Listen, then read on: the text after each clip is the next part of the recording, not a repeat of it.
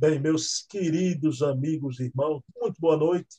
Estamos aqui mais uma quinta-feira, sempre às 20 horas, com ela, a querida Dona Heloísa Pires, filha do querido também professor José Herculano Pires, o metro que melhor mediu Kardec, que é o título do nosso programa, Herculano Pires, o metro que melhor mediu Kardec. E hoje nós vamos conversar sobre essa obra importantíssima, Visão Espírita da Bíblia. Né? Então, Visão Espírita da Bíblia é uma obra muito importante dentro da obra geral do professor Herculano. Mas antes, Dona Heloísa, vamos elevar o pensamento a Deus, agradecer ao nosso Pai de bondade infinita por essa oportunidade de estarmos aqui conversando sobre a obra de Herculano, sobre a importância da doutrina espírita em nossas vidas e pedimos a Deus que ilumine a vida do mundo, a vida do Brasil, que essa transição que está acontecendo, que ela possa ter um fecho radioso lá na frente e o planeta alcance o quanto antes a sua emancipação espiritual para uma travessia mais tranquila no futuro. Então, pedindo permissão a Jesus, a quem tudo devemos, iniciamos o nosso programa da noite de hoje. Dona Heloísa Pires, tudo bom, Dona Heloísa? Como vai a senhora? Graças a Deus, tudo bem. E como dizia meu pai, o que não está em ordem, está em desordem. E vamos em frente que atrás vem gente. Dona Heloísa, eu queria lhe fazer uma pergunta. Como é, é essa reunião aí familiar, a senhora, suas filhas, em dia de jogo do Brasil em Copa do Mundo? Eu sei que a senhora não não está nem aí para futebol, mas se reúne em dia de jogo, como é esse acontecimento aí? É muito gostoso. Eu adorava futebol ver meu avô. Meu avô era São Paulino e ele morava conosco depois que ficou viúvo com toda a filharada. Dia de jogo, quando São Paulo fazia gol, era glória. Ele subia numa mesinha. Ele era um homem sério, mas perdia a cabeça com o jogo do São Paulo. Cantava, a gente batia a palma, era uma festa. Depois, meu pai não gostava de jogo. Depois que meu avô partiu, perdeu a graça. Então, nós sentamos em frente da televisão e começa a conversa. E fala daqui, nem lembramos mais do jogo. Aí, se há um gol, a gente para. Esse último jogo nem teve fogos. Às vezes, o jogo, quando o Brasil fez um jogo, soltaram fogos. Uma das cachorrinhas não gostou. Então, é dia de festa, independente do jogo. Ô, dona Luísa, e a senhora falando que se reúne com, com Cátia, Eloizinha, dia de jogo do Brasil. Aí eu perguntei, né? E tomei conhecimento aqui, perguntei pelos netos, e tomei conhecimento aqui que Dona Heloísa já é bisavó e tem um bisnetinho de, de um ano, Dona Heloísa. É, é, vai fazer um ano, Gabriel, uma gracinha, muito lindinho. Deus que ampare, Deus que ajude, que ele faça parte da nova geração que veio ajudar na transição, que está difícil. Olha, eu já sei que a sua resposta, a senhora vai dar uma invertida em mim, mas pode dar, eu quero receber essa invertida, que eu já, já sei sua opinião. Dona Heloísa, neto e bisneto vieram para deseducar os avós. Como é que é isso? Os avós se educarem mais. Toda a experiência que tivemos com os filhos, educando sempre através de amor, até cavalo selvagem hoje tem o chamado adorador de cavalos, se educa com torrão de açúcar. Então, tanto filhos como netos, não é para deseducar com gritos, tapas, grosserias, de forma alguma. Jesus ensinou, só o amor educa. Mas só o amor educa, fala querido. Agora, gritar, isso é falta de educação. Eu digo, a gente tem que ter elegância, até na hora do desencarne. Como disse Emmanuel para o Chico, quando o Chico gritava no avião, eu vou morrer, socorro! É, é claro que o Chico inventou essa historinha por humildade, mas Emmanuel disse, morra, mas morra com dignidade. Eu adoro! Dona Heloísa, pessoal, a gente estava conversando antes da gravação e Dona Heloísa disse isso, e que eu concordo, Dona Heloísa, né?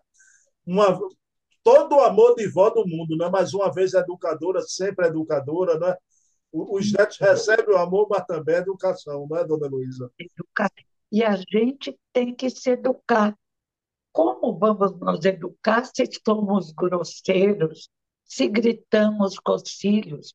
É um péssimo exemplo, é um pandemônio, é mundo primitivo. Mas, dona Luísa, deixa eu trazer aqui outra, outro pedacinho da conversa da gente, dos bastidores. Já. Inclusive, eu, eu disse até a dona Luísa, dona Luísa, eu vou falar isso de público, viu? Então, a gente estava conversando aqui, eu e dona Luísa, e eu dizendo, dona Luísa, já pensou o professor Herculano nessa época do computador, que ele batia tanto na máquina, né, para escrever os livros? E eu falei da, da Ana Maria Miranda, que eu conversei, entrevistei ela, e converso muito com ela. Ela disse: Bruno, papai, o Hermínio Corrêa de Miranda, ele chegou a conhecer o computador e adorou. Ficou louco, Olha. maravilhado. Aí eu disse a dona Heloísa: que pena. Aí dona Heloísa me disse uma coisa, realmente, dona Heloísa disse: Bruno, o papai lá, o professor Herculano, já deve estar usando tudo isso do lado de lá e lá deve estar mais avançado que aqui, não é, dona Heloísa? É, eu vou ter que fazer curso, já não sou boa nisso. Imagine lá. Ô, dona Lúcia, foi sacrifício para a senhora no início, agora mais não, né? Mas gravar essas lives no início. É, no começo eu fiquei assustada. Agora não, é só bater o dedo e pronto. Mas no começo eu tinha medo de tirar do lugar os neurônios acordaram. Olha, a senhora está melhor, vou, vou dizer aqui de público e vou mandar ele ver, viu? A senhora é muito melhor que o historiador Luciano Klein. Toda live ele se enrola todo. Luciano Klein, Dona Heloísa dá um banho. Vá fazer um curso com ela, viu? De como entrar numa live que ela lhe ensina, viu? Tá vendo, Dona Heloísa? A senhora está bem na fita, viu? Ai, que bom ouvir isso. Obrigada, filho. Obrigada. Oh, Dona Eva também te educou muito bem, com muito amor e com muita elegância. Dona Heloísa, vamos lá. Minha amiga, visão espírita da Bíblia. Primeira pergunta das três que eu vou lhe fazer.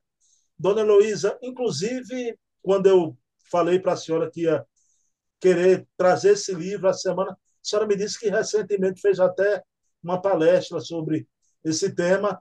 Dona Luísa, que lugar ocupa dentro da obra de Herculano esse livro, Visão Espírita da Bíblia?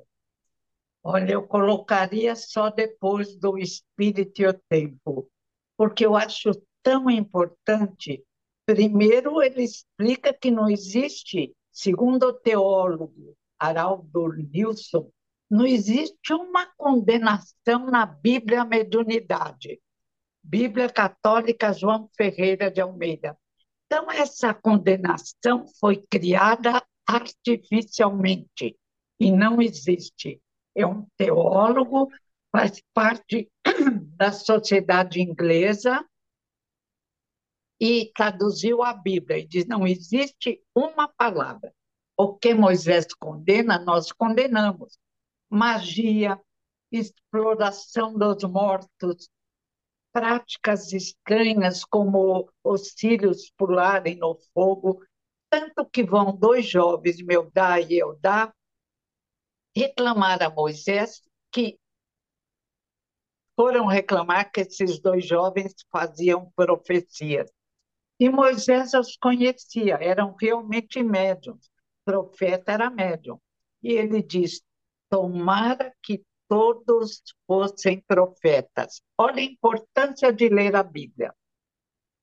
E perguntam a Kardec, o pai conta, a, a Bíblia está errada, ele diz não, os homens é que não souberam interpretá-la. Perfeito, perfeito. Mas, dona Heloísa, aí Herculano, logo no início da obra, ele diz uma coisa coberto de razão, mas muita gente causa impacto ouvir isso, viu? Ele diz que a Bíblia não é a palavra de Deus, mas sim a palavra dos espíritos reveladores, né? que trouxeram naquele devido tempo, naquela devida época, aquelas revelações. É isso mesmo?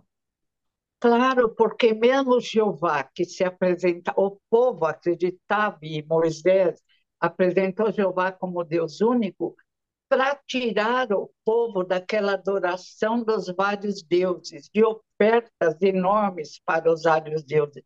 Ele era o representante de Deus iria dirigir o povo judeu exatamente preparando a vinda de Jesus de Nazaré. Deus não tem forma humana, Deus não tem mãos, não tem barba branca. E Moisés era um espírito que se materializava. A Bíblia Católica, João Ferreira de Almeida e outras boas Bíblias, se materializava graças a 70 idosos que auxiliavam Moisés nas suas reuniões mediúnicas. E Moisés recebe os dez mandamentos via mediúnica. Os dez mandamentos que também preparam a vinda de Jesus. É um chamamento ao povo judeu, que na época era o povo mais esclarecido do planeta Terra. Então, tudo vem bem preparado para a nossa compreensão e crescimento espiritual. Perfeito. Dona Luísa, e, e, o espírita? Claro que a gente tem o Evangelho segundo o Espiritismo, né? Então, que, que, aquele livro que é maravilhoso. Né? O Evangelho segundo o Espiritismo é o livro da vida inteira né? do espírita. Mas, claro que eu indico aqui Visão Espírita da Bíblia, essa obra maravilhosa de Herculano, mas, dona Heloísa, o, o espírita, o profitente do espiritismo, deve estudar a Bíblia, o Antigo Testamento, o Novo Testamento? Claro que deve conhecer o Velho Testamento, histórias do povo judeu. Às vezes tem até um acontecimento assim que a gente para com o olho arregalado. Mas é importante conhecer a história. Agora, considerar alegorias, por exemplo, a história de Adão e Eva. Eu amo, uma alegoria linda. Estávamos ainda, não havíamos desenvolvido a razão. A maçã é a árvore do conhecimento. Quando Adão morde, come a maçã, ele descobre, quer dizer, ao desenvolvimento da consciência no reino nominal. Aí na alegoria ele se descobre nu, ele Eva. Aí vem a historinha aparece um Jeová iracundo os expulsas do paraíso. Per perdemos o paraíso, mas mais na frente eles encontram tribos, pessoas. Então, como diz Kardec, há que entender a Bíblia, história do povo judeu. E o Novo Testamento, amo o Novo Testamento. Jesus, Jesus, Jesus.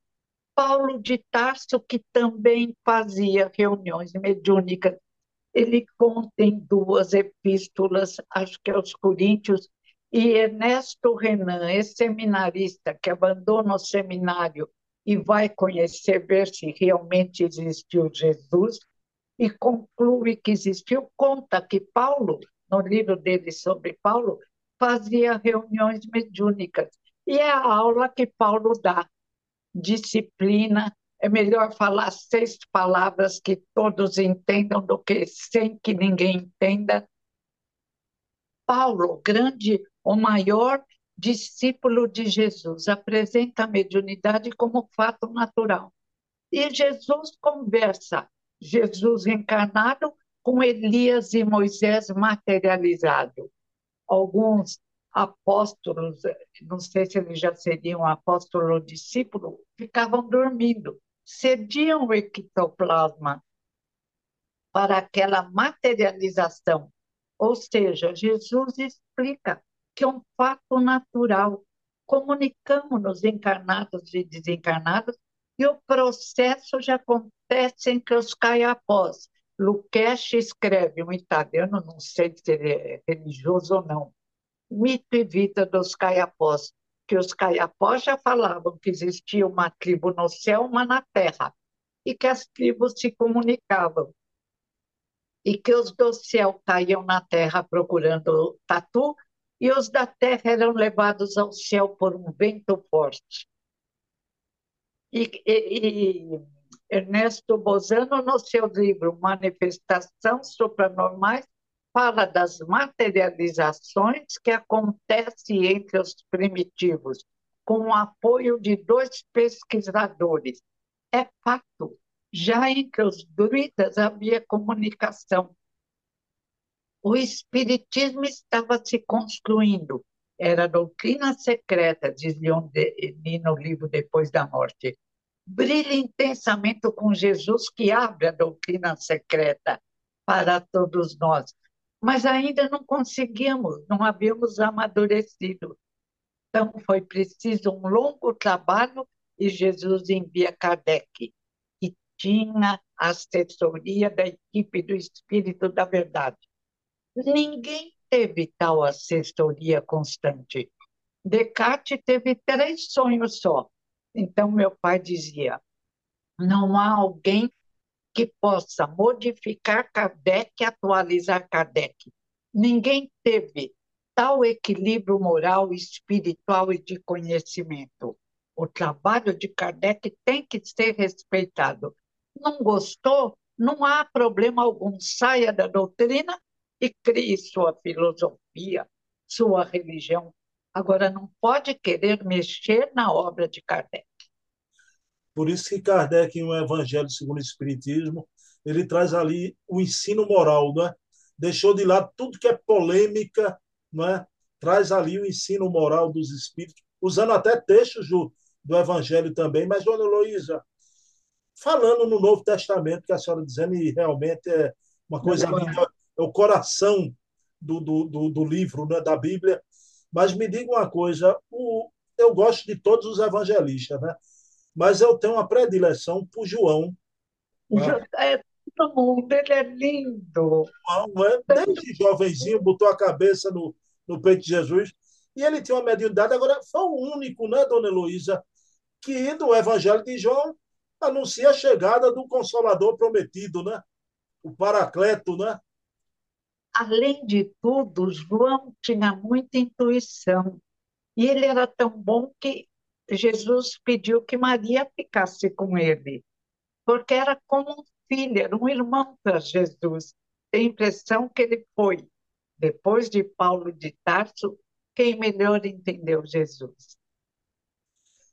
Dona Heloísa, eu queria uma palavrinha sua. Eram três perguntas, mas é porque o assunto é tão interessante, né? Eu acho importante, eu queria que a senhora falasse sobre o papel desse espírito porque tem a ver com, com a Bíblia, não é? Porque ele, não apenas os romances, não é? os romances de Emmanuel é uma reconstituição do cristianismo primitivo. Né? Paulo Estevão, há dois mil anos, 50 anos depois, Ave Cristo, né? E o, o querido Emmanuel, Dona Heloísa, ele tem os livrinhos pequenos, né? Caminho, Verdade e Vida, né? Vinha de Luz, Pão Nosso, que Emmanuel veio. O caminho da luz, né? Aquele é caminho, da, luz. São lindos. História da civilização. Mas o Emmanuel ele tem, é, é, teve essa missão também de tornar fácil, inteligível, passagens da Bíblia. Nessa coleção dos livrinhos, ele sempre traz ou algo do Velho Testamento ou do Novo, né? E ali ele desenvolve toda uma, uma narrativa do, do, do Evangelho, né? É importante a, o trabalho de Emmanuel, não é, dona Luísa? Amo Emmanuel, respeito muitíssimo. É Emmanuel quem diz, e, e Nena Galves publica no livro dela, Herculano é o método que melhor mediu Kardec. Chico encarnado, meu pai encarnado e Emmanuel já nas luzes. Então, é o espírito que escreve muito bem, que conta detalhes preciosos e que é humilde. Conta os erros que ele cometeu como senador Públio Lentulus, né? Depois ele renasce 50 anos depois como escravo. Amo, irmã. Dona Luiz, e Herculano, nas reuniões com vocês em família, Herculano falava muito sobre Jesus. Eu pergunto passagens de Jesus que Herculano enaltecia. Herculano adorava o Natal. Ele escreve nos Três Caminhos de Hécate a importância do Natal, porque é a hora em que todos os cristãos se reúnem em torno de Jesus, porque a gente deve apresentar para as crianças o Papai Noel como brincadeira. Jesus é a estrela. Herculano gostava de fazer um presépio humilde, um presépio, para contar a história de Jesus. Sempre que possível, ele conversava brincando, nunca assim num caráter de querer impor, nunca. O pai nunca foi disso. Sobre Jesus, sobre Maria, sobre o Evangelho. Nós quatro adorávamos perseguir o pai quando ele ia fazer palestra frequentávamos o clube dos jornalistas espíritas. Aí eu falei para os meus filhos: puxa, ninguém quer me seguir? Nós quatro não perdíamos palestras do pai. Aí é, eles me olharam com uma carinha tão linda, e um deles falou: é, é, mãe, mas você não quer se comparar com o Bo, né? Eu falei: ah, não, você tem razão. Porque o pai sabia contar histórias e o Natal ele contava sempre o nascimento de Jesus, a presença dos reis magos, enfeitando. Nunca precisávamos do Papai Noel. Jesus era lindo demais. Dona Luiz, e a gente está nesse mês lindo do nascimento de Jesus, né? A gente, na, na véspera do Natal, a gente ainda tem um programa ainda. Muita lembrança, né, Dona Luísa? Nossa, a gente sente no ar o povo feliz, as cestinhas, dando cestinha para um, dando as casas espíritas preocupadas com a cestinha. Então, é uma época em que parece um despertar para o bem, mesmo que depois alguns adormeçam de novo. E isso a gente sente nas ondas de luzes que envolvem o planeta Terra como sente também ondas de necessidade que também envolve o planeta Terra. Como diz Mário Quintana, poeta espiritualista, são, eu vou interpretar só, são duas cidades, uma escura e triste, outra azul e dourada. Não, diz o poeta, é uma cidade só. Cada um se coloca na cidade a qual pertence. Olha que poeta lindo! E Natal é isso.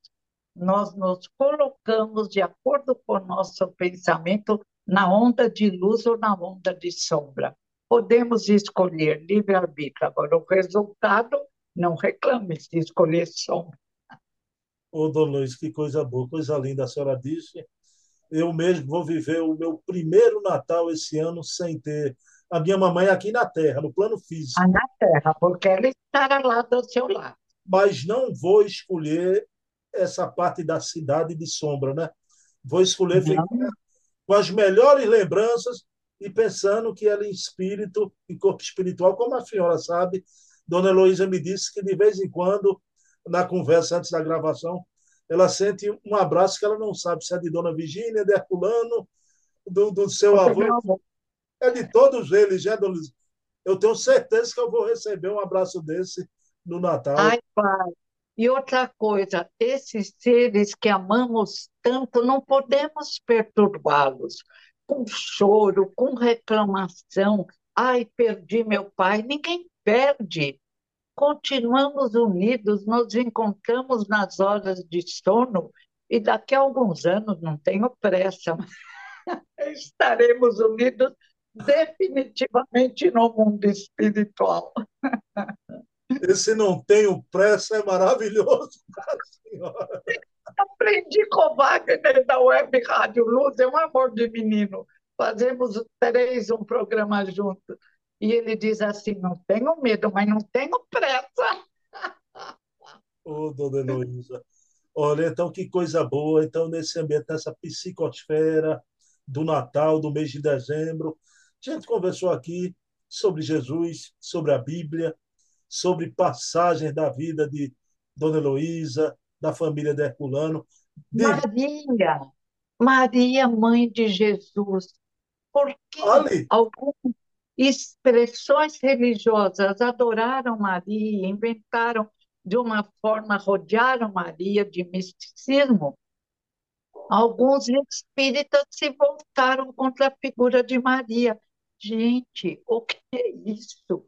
Ignorância pura. Maria é luz.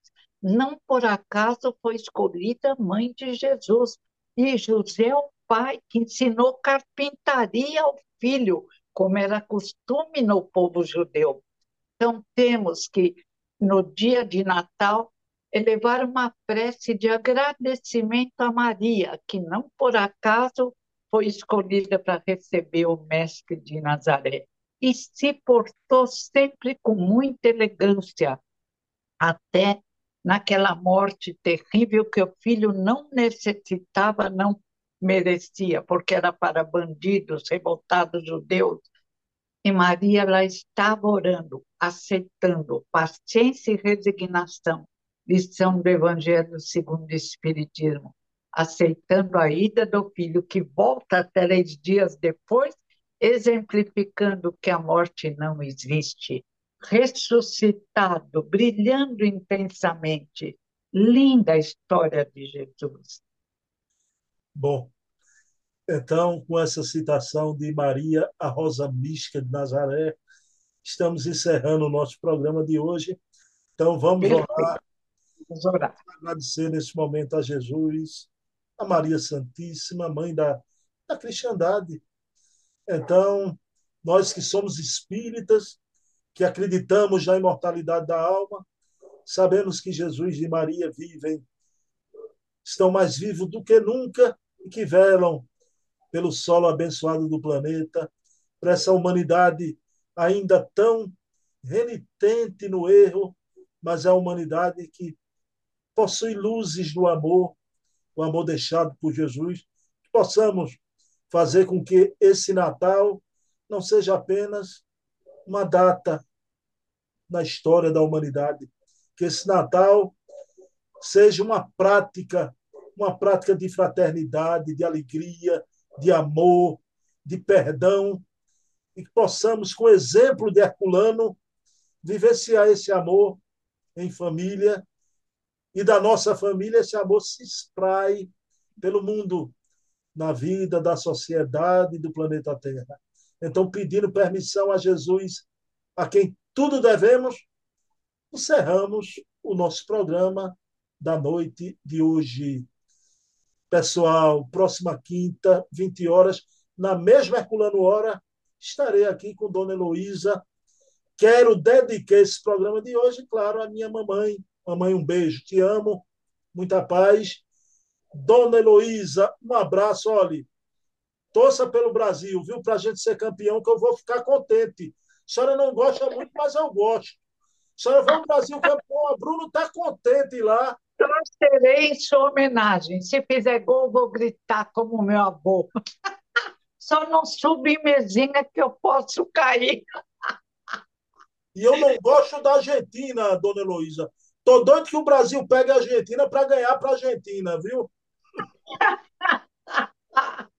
Boa noite, querido. Só Boa gosto, noite. Só gosto da Argentina, Humberto Mariotti, porque era amigo do professor Herculano. Espírita, boa noite. Abraço beijão, na seita, na Boa noite, obrigada.